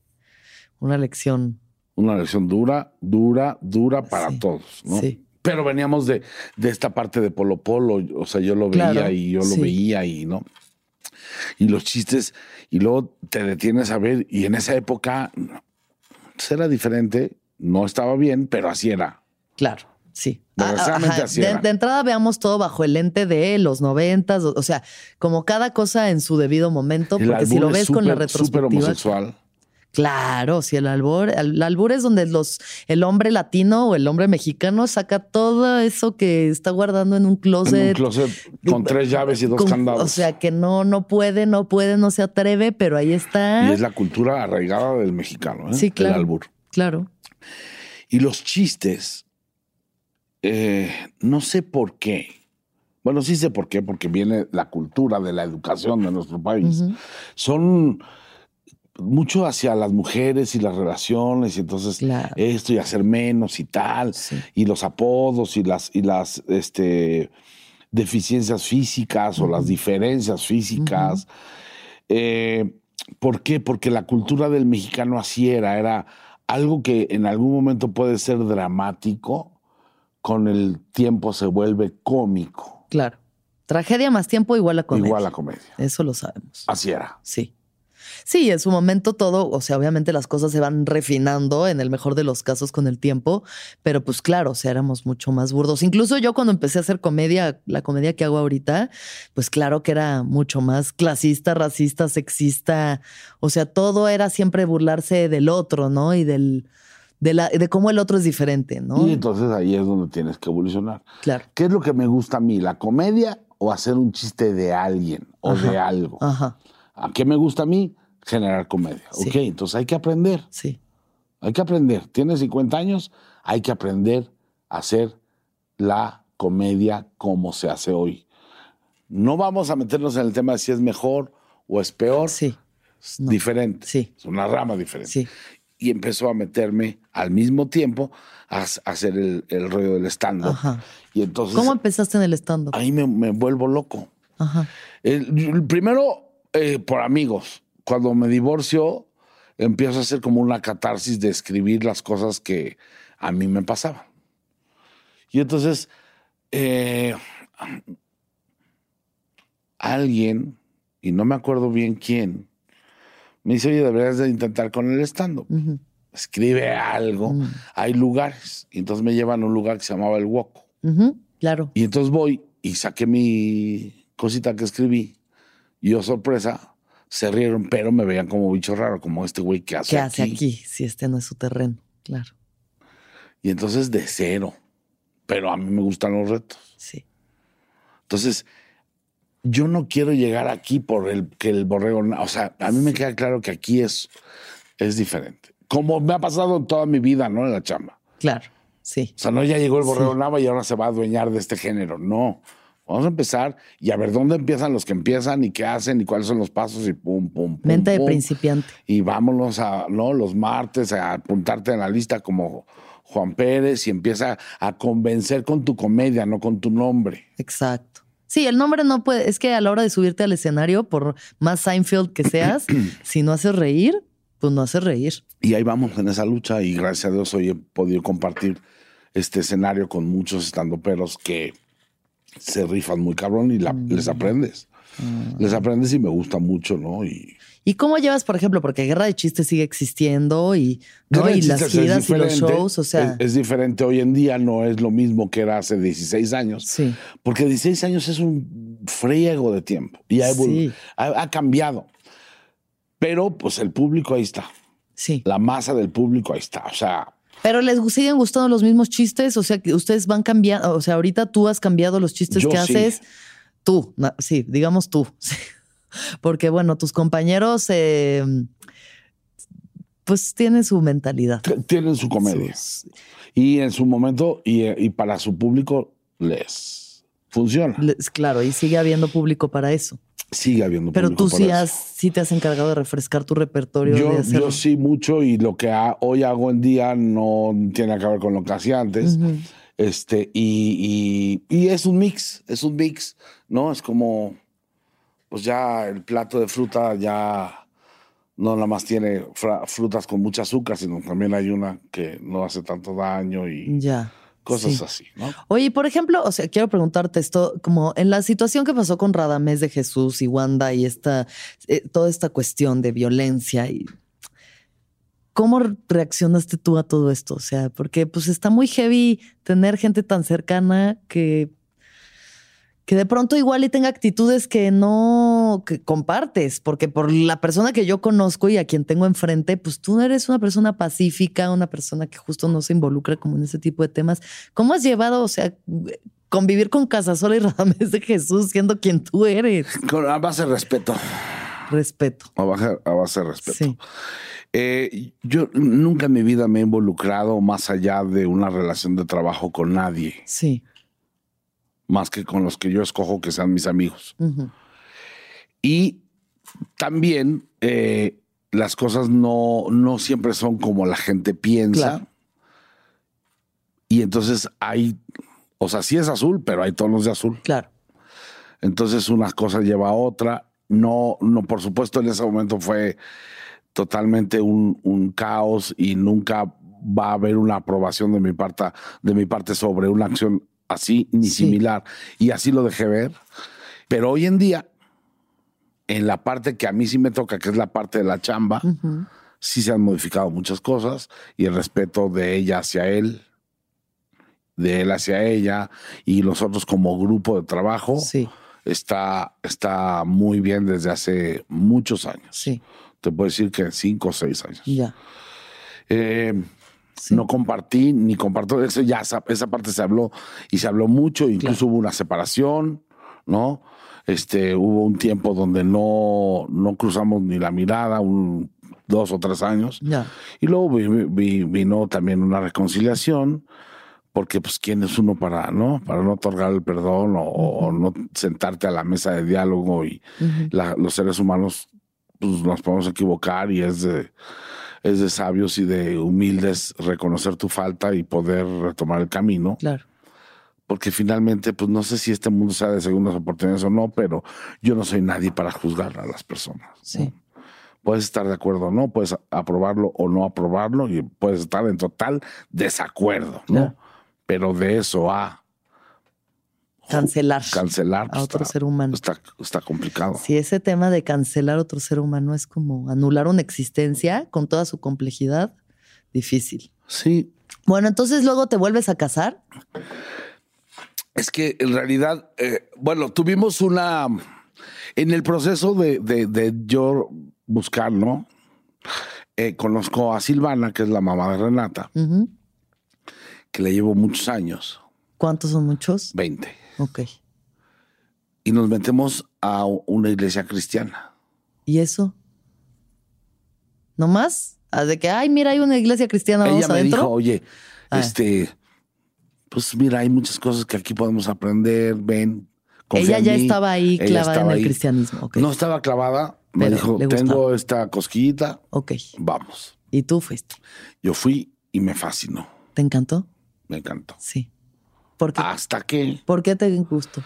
Porque entendí muchas cosas. Los conceptos. muchas cosas de la Biblia. El cristianismo es puro amor. Pura buena onda. El cristianismo. Donde viene el, la cagazón es en la religión cristiana. Donde mete la mano el ser humano y la interpretación. Y ahí es ya donde ya no me gustó y entonces nos alejamos.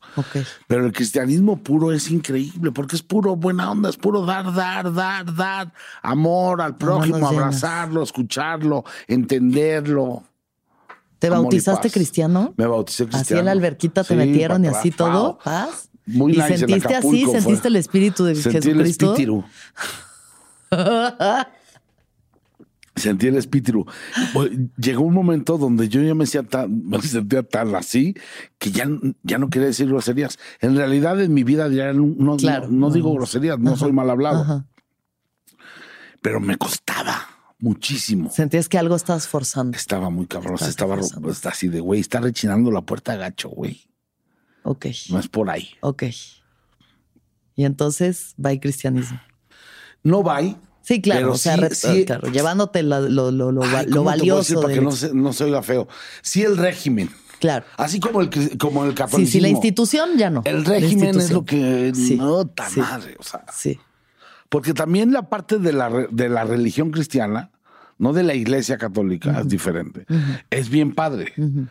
¿No? Y, todos los rezos y las tradiciones tienen un porqué, ¿no? Y la semana, entender la Semana Santa, está padre. Claro. y también el judaísmo también está increíble. Pues es que todo, todo tiene, o sea, la, verdad única que une a todas las religiones, que sí tendría que ser el amor, la compasión, el perdón, eh, ¿no? O sea, e, es, muy bonito, eso es muy bonito y, Entonces, y cada quien busca y busca y encuentra como puede, pero claro, ya una vez institucionalizado, para mí me gusta comparar mucho las religiones con maná. Como el ah, catolicismo y maná siento que tienen algo porque porque en sus inicios era algo chido, en sus inicios era estaba padre, sabes, movía masas, pero buena onda, como que estaba bueno. Y luego conforme fue pasando el tiempo y se fue manipulando ya se volvió una cosa ahí medio asquerosa que da un poco sí, sí, sí, sí, da pena. Sí, pues sí, como, eh, como todo lo que es manipulado por el ser humano se, se pervierte y se manipula y Coldplay también, o sea, como que... Pero digo, sin hablar mal, pero es un poco Alfredo Adame, ¿no? En los 80s, 90 era la religión católica. Era el galán de las novelas, guapo, claro, carismático, ¿no? Y hoy. Un campeón. Y hoy. ya pataleando en el suelo y golpeado por gente en la calle. Tal vez sea un Jesucristo que viene aquí a morir por nuestros pecados. Y luego con el tiempo aprendí que lo más divertido es hacer comedia de uno mismo. Obvio. Sí, sí, siempre. Y me, encanta, ¿no? Me encanta sacar comedia de, de, algo cotidiano. Eso es lo que a mí más me. El reto que a mí más me gusta, ¿no? Sacarle comedia a las, a las cosas cotidianas de la vida de cualquier claro, Que no sea una cosa así trascendental, profunda. Entonces, este, me gusta muchísimo generar comedia hacia mí. Sí, a mí me queda claro. O sea, yo en LOL me quedó clarísimo que si alguien iba a ponerse como el objeto de la burla, eras tú, a ti mismo. Y eso te deja un campo muy seguro porque entonces no te estás metiendo con nadie qué mejor que, o sea, tú puedes llevarte al límite de lo que quieras dentro de tu propia comodidad, pero... Y generas, por ejemplo, o sea, tú que eres colega, y generas un, yo creo que haciendo eso, generas un, un, este, un ámbito de confianza para decir, pues hagamos algo juntos. Claro, sí. Si yo tengo la capacidad de, burlarme de mí mismo y de hacer eso que hice, puedo generarte una zona safe para decir, ah, con este güey sí haría algo. Sí, porque claro. No, no se mete con nadie, no me va a decir, no me va a sorprender con algo. Exacto. Más bien, ¿no? Vamos a consensuar nuestra comedia con dos estilos totalmente diferentes, pero que eso puede generar un resultado muy chistoso. Totalmente. Sí, 100%. A mí la neta sí, yo quedé como de, ah, claro, o sea, el borrego sí no está jodiendo a nadie, está jodiéndose a sí mismo, pero él no se toma en serio, entonces no es como autoconmiseración, es solo como, wow, qué cabrón, cómo puede llevarse este güey al límite de esa forma. O sea, a mí me dejó en shock, o sea, yo hubo un momento donde decía, ¿qué pedo con este güey? O sea, no está. Le dejó su dignidad. No, o sea, como que de verdad ya disociado completamente de su cuerpo, así permitiendo que todo le suceda. Sí, lo bueno. Lo máximo. Fue increíble. Bueno, entonces regresemos. Te metes al cristianismo y sales de ahí y ¿qué sigue en tu búsqueda espiritual? Yo estaba en una zona de confort muy chida con mis dos hijos. Sí. Con, con, bueno, mis tres hijos, porque Silvana ya tenía uno y yo lo adopté como mi hijo. Venía Mariano y venía este, Renata. Y vivimos, te puedo decir que seis años espectaculares. Espectaculares de muy bonita relación, tal, pero pues la diferencia de edades viene a mermar tarde o temprano. Ya. Y en un acto de honestidad al 100, como en mi primera este, relación, pues un día se acabó el amor. ¿De, los dos? De ella. Ella. Dijo, ya está. Me dijo, enough is enough. Eres increíble. Eres a toda madre te amo como el papá de mis hijos, como mi mejor amigo, pero ya creo que la pasión ya no existe. Y entonces ahí, ¿no? El acto de humildad es dejar a un lado el ego, pensar en ti, pensar en tu familia y dejar de pensar porque a mí si yo soy un chingón, ¿no? Viene un, proceso complicadísimo de, de de resetear tu corazón, de, apapacharlo, de curarlo, porque está herido, complicadísimo. Claro. ¿Y has sufrido depresión? Pues yo creo que sí, pero no, la, no quisiera nombrarle depresión. claro, Me manifiesto de otras maneras, pero tuve una gira, ese viaje creo que ahí fue como, ¡pum! Este, donde ya me doy cuenta que ya no va a volver y yo estoy allá y entonces me voy a andar en bicicleta a Central Park. Ok. Y estoy seis horas andando en bici sin parar, pensando, pensando, pensando, pensando. En mí, regañándome a mí mismo, ¿no? Pum, pum, sin echar la culpa a nadie más. Claro, pero el que podrías haber hecho esto, podrías haber hecho lo otro. ¿Qué tienes que cambiar si en algún momento quieres este, formar, ¿no? Otra pareja o quieres terminar solo? ¿eh? Que dije, puta, me puse una cagotiza tremenda. Y esa, esa, esa, así como una varita mágica me, me curó. Que, eso digo yo. Y entonces empecé a ver con otros ojos ya mi relación con, con Silvana de, de, de separación. Sí.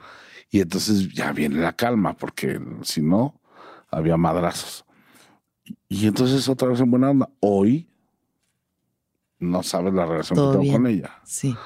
Pero luego, luego, a partir de ese, o sea, duró nada, dos semanas de madriza, de, digamos, de tú no, no te vayas, sí, es que te amo, es que no, es que eres una ingrata. Y ya lo soltaste. hay que soltarlo. Y gracias, me diste una hija espectacular y formamos una familia espectacular y vamos a estar juntos siempre. Y todo buen pedo y vamos a hacer buen pedo y la chingada. Y, y hoy me escribe te amo y yo le escribo te amo y tiene una pareja y tiene una hija y somos una familia unida, disfuncional, muy funcional. Qué chido. Y bien, y estuve solo un buen rato. Y luego conocí a, a, Nuria, que es mi actual novia, que llevo un año con ella. Ok. Tiene dos hijos, que son los mejores amigos de mi hijo. Una enorme familia. Una enorme familia y se lleva muy bien con Silvana. Qué chido. Y se llevaba muy bien con, con, con Mara. Y entonces empezamos esa relación hace un año. Pero, y a mí me encantó porque yo en febrero, que se enferma la mamá de, de Mariano, me voy a vivir con ellos, después de 12 años de separación. ¿Y cómo estuvo eso? Pues lleno de amor, la verdad. Lleno de amor porque pues hicimos un acto de amor por Mariano y ella en una situación complicada con su enfermedad. Y entonces, este, pues empezamos a ser roomies, los tres. Y entonces Mariano empezó a ver eh, la enfermedad de su mamá con menos dolor. ¿no? Pues un chavo de 14 años que está en la plena pubertad, empezando a, descubrir cosas y no a entender muchas. Entonces tenemos que estar ahí súper, súper cerca. Y Silvana ayudó muchísimo con Mariano, porque pues finalmente vivieron juntos muchos años y se llevan cañón. Y Nuria, aunque empezaba conmigo la relación, siempre apoyando y entendiendo, ¿no? Sí. Porque no cualquier chava puede entender que tú, su novio, viva en la casa de su ex. De su primera esposa. ¿No? Está enferma. y que al niño lo pase a recoger tu segunda esposa. Sí, sí, es eh, una red ahí humana. Si no tienes una calidad, un corazón así abierto, un corazón grande. Es complicado entender. Totalmente, sí. Pero pues hicimos, ya sabes, muégano, operación muégano. Sí. Y entonces facilitó las cosas. Y bueno, en diciembre pues ya se nos fue este, Marita y nos quedamos Mariano y yo. Y ahí va, la, la, la dinámica día a día va, va bien. ¿Y qué estás entendiendo ahorita con, con la muerte de, de, Mari? Pues es que la muerte de Mara vino más bien como a entender que ahí está. Todo el tiempo. Todo el tiempo. Sí. Y que nunca estamos preparados para recibirla. Sí. ¿Y crees que sí podemos estarlo? Yo diría que sí. ¿Y qué hay que hacer para estar preparados? Estar conscientes. No evadir algo que es una realidad. Sí. No tenerlo como ajeno, como que le pasa a los demás, pero no a mí. Sin embargo, es con lo único que estamos seguros cuando venimos a este mundo. ¿Y crees que hay algo que podamos hacer como en nuestra vida diaria? O sea, bueno, Osho tiene, hay gente que tiene meditaciones de la muerte, como de acostarte y realmente meditar de que estás muerto que ya no estás ahí, que ya, o sea, que no tienes cuerpo, no tienes, ya no sí, eso está padre, pero creo que el día a día es dejarte ir. Dejarte ir todos los días como si fuera el último. Mm, toda la carne al asador. Toda la carne al asador. Sí. ¿Para qué esperarme a, decirte mañana, oye Alexis, creo que eres un eh, ser humano espectacular y me caes de huevos y te lo quiero decir hoy? Igualmente. ¿Por, qué esperarnos?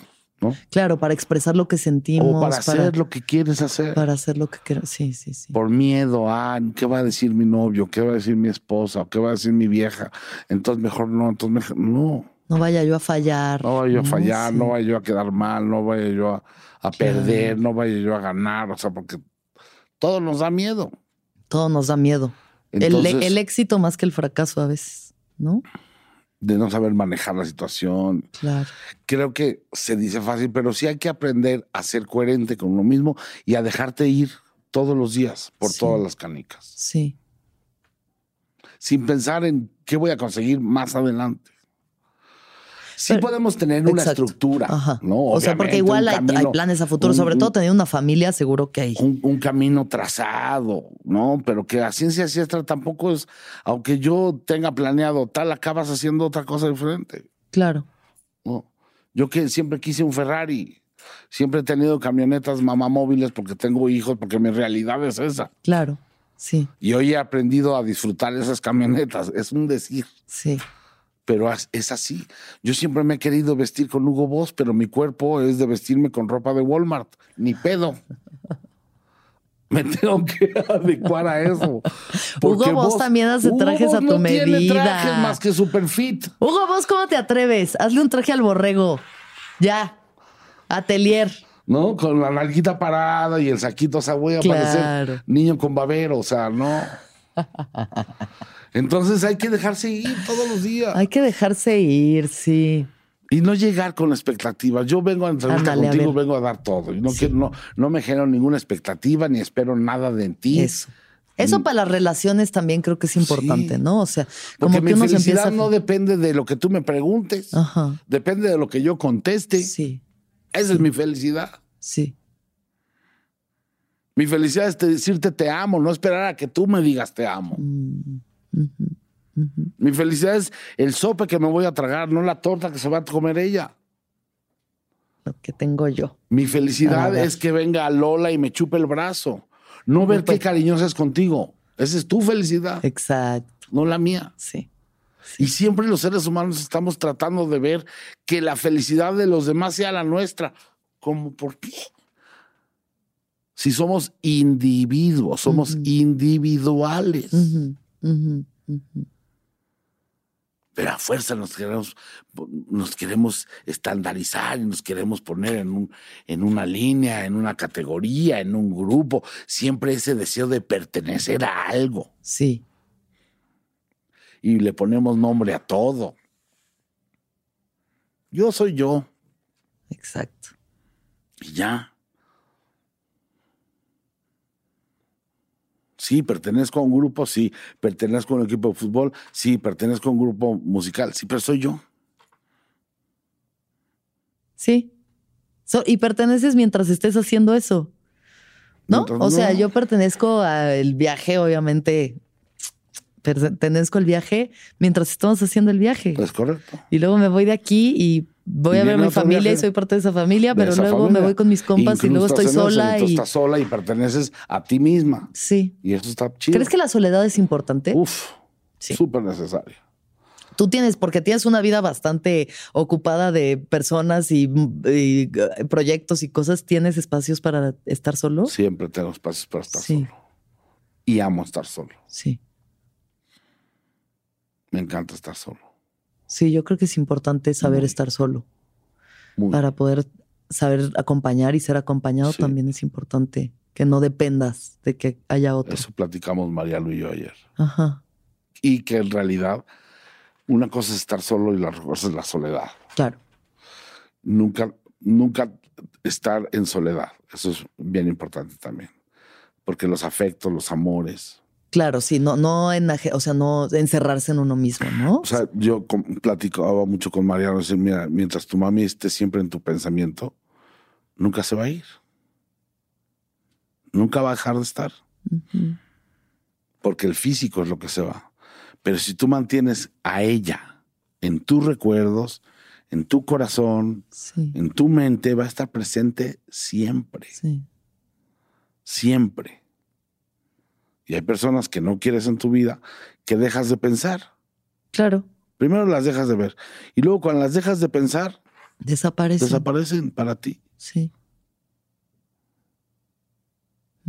Y hay que valorar qué personas queremos que estén cerca de nosotros, pero nunca depender de ellas para ser feliz. Claro, eso a un chavo de 15 años está, está complicado hacerlo entender, pero va muy bien. Y hoy los jóvenes creo que tendrían que, que, echarse un clavado a esa parte. A la parte de estar feliz contigo. Sí. Está heavy, es que no sí modificar cosas de ti por los demás o por o por por, complacer y pertenecer. Esas partes no de es que así es, no, güey, así, ¿por qué es así? Explícame por qué es así. No, pues no sé por qué, pero así es. Ok, pero yo no tengo que, que simpatizarle a alguien para pertenecer a algo. Claro, no, cuestionarse siempre es lo mejor, ¿no? Sobre todo cuando uno es joven, o sea, como que siempre estarse cuestionando, no quedarse con ideas fijas de lo que es algo o de definiciones, ¿no? Siempre estar cambiando y ser justo así fluidos. Todos, todos modificamos. O sea, mi mamá tiene 83 años. Imagínate en qué mundo creció. No, pues ya así haciendo su propia mantequilla. Y está muy cagado porque tenemos mucha, mucha conexión con ella y platicamos mucho de hoy en día y, su teléfono y hacemos bromas con ella y tal. Pero algo que le dije real es, güey, yo me acuerdo cuando mi hermano grande, que me lleva 10 años, tenía 14, 15 años. Y, siempre estaba en la calle con sus cuates. Y mi mamá le decía, este, te juntas con puro marihuano, ¿no? Sí. Esa era su. Eh, sus amigos han de ser marihuanos y, y es que los marihuanos el sábado, 80, no, el sábado, hace 15 días, el sábado 83 años, sí, no me recomendaron unas gotitas de CBD, que me las estoy tomando, ¿no? Y entonces, digo, mamá, ¿ves? Eres marihuana. Eres una pinche pacheca que te está funcionando. Claro. Porque no tienes la rodilla y esto y se te quita el dolor y duermes parejito en la noche, ¿no? Y te echas tus gotitas de, de, marihuana y entonces hoy a ti te funciona. Lo que tú hace 60 años lo crucificabas como el peor pecado del mundo. Claro. Sí. Todos tenemos la oportunidad, el chance de rectificar y de cambiar. Totalmente. Ay, sí, mijito, es que la verdad es que no sabíamos por qué lo hacíamos, pero pues así era y entonces teníamos que condenar esas cosas. Y hoy veo a mis nietos y esto. Tiene una planta sembrando de marihuana atrás, no, no voy a decir dónde porque voy a ir por ella, pero, no, no, no. pero siembra marihuana y no mames, está muy cagado eso. Sí, increíble, increíble. O como la mamá, ah, es que, ¿no? Y, hablaban muy feo de las mujeres, las mismas mujeres. Claro, sí. Sí. Justo ahorita me pasó con la mamá de mi mejor amiga que nos están platicando de cuando eran jóvenes y nos dice, y esa piruja que siempre estaba atrás de los hombres. Y yo volteé así como, ay tía. Este, entiendo de dónde vienes, pero ya hoy en día no, no va, o sea. La mamá que le decía, es que tú nomás piensas en coger, ¿no? Claro. Oye, abuela, ¿cuántos hijos tienes? ¿Cuántos hijos tuviste? 16. ¡Hola! O sea, ¿no? Ella pensaba en reproducirse. Sí, sí, sí, sí, Tenía un fin. No era nomás estar ahí. Pero 16 chavagos. Entonces, yo creo que hay que aprender, ¿no? Siempre. Y, y que, o sea, todo se resume a eso, al respeto, al respeto, al respeto, al respeto. A lo mejor no comulgas, a, lo mejor a ti no te gustan las, las carreras de coches. Sí. No, pero pues hay que respetar y no por eso vas a agredir a un piloto, ¿va? Claro, totalmente. Pero pues entender, entender y lo que dices, empatía, compasión, respeto, nos pueden llevar muy lejos. Sí, o sea, yo, o sea, tengo un amigo que es torero. Sí. Lo tengo que respetar, él es mi amigo. Sí, sí, si tú quieres esa persona, pues entenderla, ¿no? Y todo existe y, todo existirá y, nada se va a acabar. Y me lo han explicado millones de veces. Sí. Que es un arte y por qué. Claro, sí, sí, sí, Está bien. Yo no. No comparto. No voy a ir. Pero tampoco vas a dejar de ser mi canal, ¿no? O sea, mi cuate, porque. Claro. Pues, ay. Bueno. Hay que ser empáticos, respeto y tratar de ser feliz. Eso, Borre y tener mucho amor en el corazón. Todos mucho amor. y darlo, darlo a manos llenas. Y darlo siempre. Sin miedo. Aunque no te lo reciban o creas que no te lo reciban, lo que tú das. Es que es la mejor satisfacción. El darlo tiene que ser tu satisfacción. No lo que vas a, recibir, por darlo. Claro, no es el intercambio. Porque entonces sí viviríamos frustrados muchísimo. Claro, y nunca va a ser suficiente Imagínate lo que, tú vayas por la vida esperando que te den lo que tú das, pues nadie te lo va a dar. No, no en exacta igual medida, nunca. Nunca. Cada quien tiene sus, sus formas de, querer, sus formas de expresar, de dar, ¿no? Borre, vamos a cerrar esto. Sí.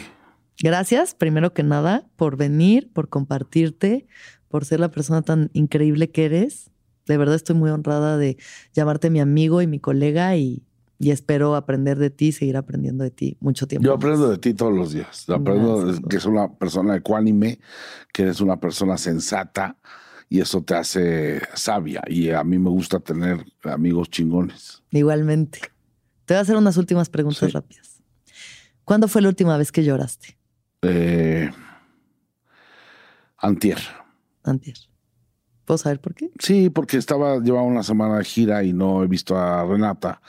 Y hicimos una videollamada y entonces me dio sentimiento de no poder estar ahí en un momento importante para ella en la escuela porque iba a estrenar su disfraz de Harry Potter. Ah. Puede ser una pendejada, pero me dio sentimiento y lloré con ella. Ay, qué hermoso.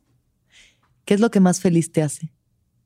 Eh, me hace feliz subirme a un escenario y poder cambiarle el mood a la gente y que se vayan con una sonrisa o alegría o simplemente que hayan cambiado el chip de, de lo que venían pensando y cómo se van. esa es la parte del trabajo.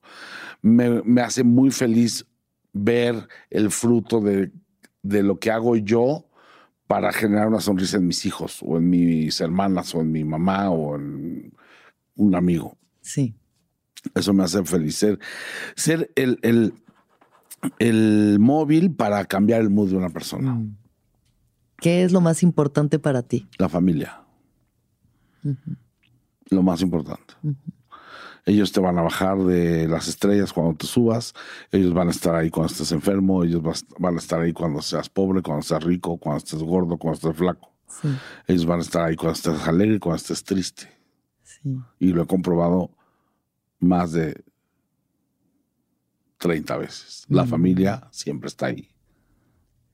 Y bueno, ya hablábamos bastante del tema, pero finalmente, ¿qué piensas de la muerte? La muerte es algo que vive con nosotros, es una realidad de cada ser humano, sí. pero no queremos aceptarla como tal, porque genera un miedo, porque la felicidad de un ser humano está dividida en lapsos, ¿no? Tu vida es de aquí a acá y hay muchos momentos este, felices, ¿no? Y entonces esos momentos felices generan emociones. Sí. Pero las emociones son momentáneas. Sí. Lo importante es el sentimiento. Y hay sentimientos buenos y sentimientos malos. Entonces, como ese, ese cúmulo de emociones te genera un sentimiento de felicidad, la muerte también es un sentimiento que genera tristeza. Claro. Entonces no aprendemos a asimilar que tarde o temprano ahí está. Va a llegar. Y va a llegar. Sí. Entonces, ¿qué hay que hacer? Llenarnos de, emociones y de sentimientos felices para llevarnos en la memoria esa película que tú escribes a lo largo de tu vida. Claro. Para que cuando nos muramos y nos pasen la película digas, qué buena estuvo. Sí, sí, sí se rifó. No me esperaba el final, pero estuvo chingón. Qué buen remate ese del final. Muchas gracias. Y al final, pues, protagonista de esa película me cae bien. Muchas gracias. Gracias, por venir. Por favor, vean LOL, temporada 4, Prime Video. Eh, maravilloso trabajo de acá el caballero y yo la verdad no lo hice tan mal. lo hizo increíble, la pasamos muy bien, ha sido una experiencia increíble y gracias por la invitación. Gracias por darme la oportunidad de ver a tus miles y miles de seguidores gracias, miles compartir un cachito de mi vida. Espero no haberlos aburrido mucho. Para nada. Espero hayan aprendido mucho. Gracias a todos por escucharnos y que todos los seres sean felices, que todos los seres sean felices, que todos los seres sean felices. Amén. ¿Escuchaste el viaje? Suscríbete en Spotify, Apple o donde estés escuchando este programa. Ahí encontrarás todas mis charlas pasadas y las futuras. Si te gustó el viaje, entra a sonoromedia.com para encontrar más programas como este y otros muy diferentes. Este episodio fue producido por Daniel Padilla Hinojosa, Padi, Mariana GCA.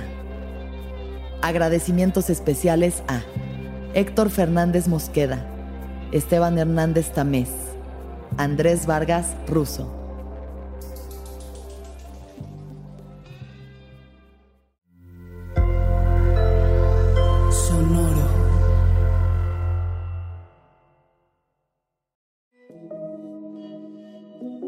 Hola, soy Roxana Castaños, una apasionada de la meditación y de todos los temas que nos llevan a una transformación espiritual, y te invito a escuchar Intención del Día un podcast de Sonoro para dirigir tu energía hacia un propósito de bienestar.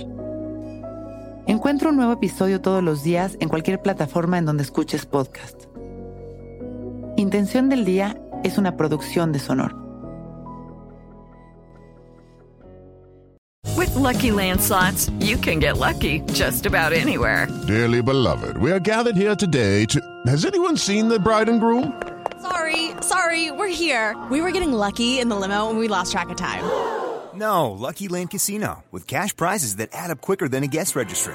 In that case, I pronounce you lucky. Play for free at LuckyLandSlots.com. Daily bonuses are waiting. No purchase necessary. Void where prohibited by law. 18 plus. Terms and conditions apply. See website for details.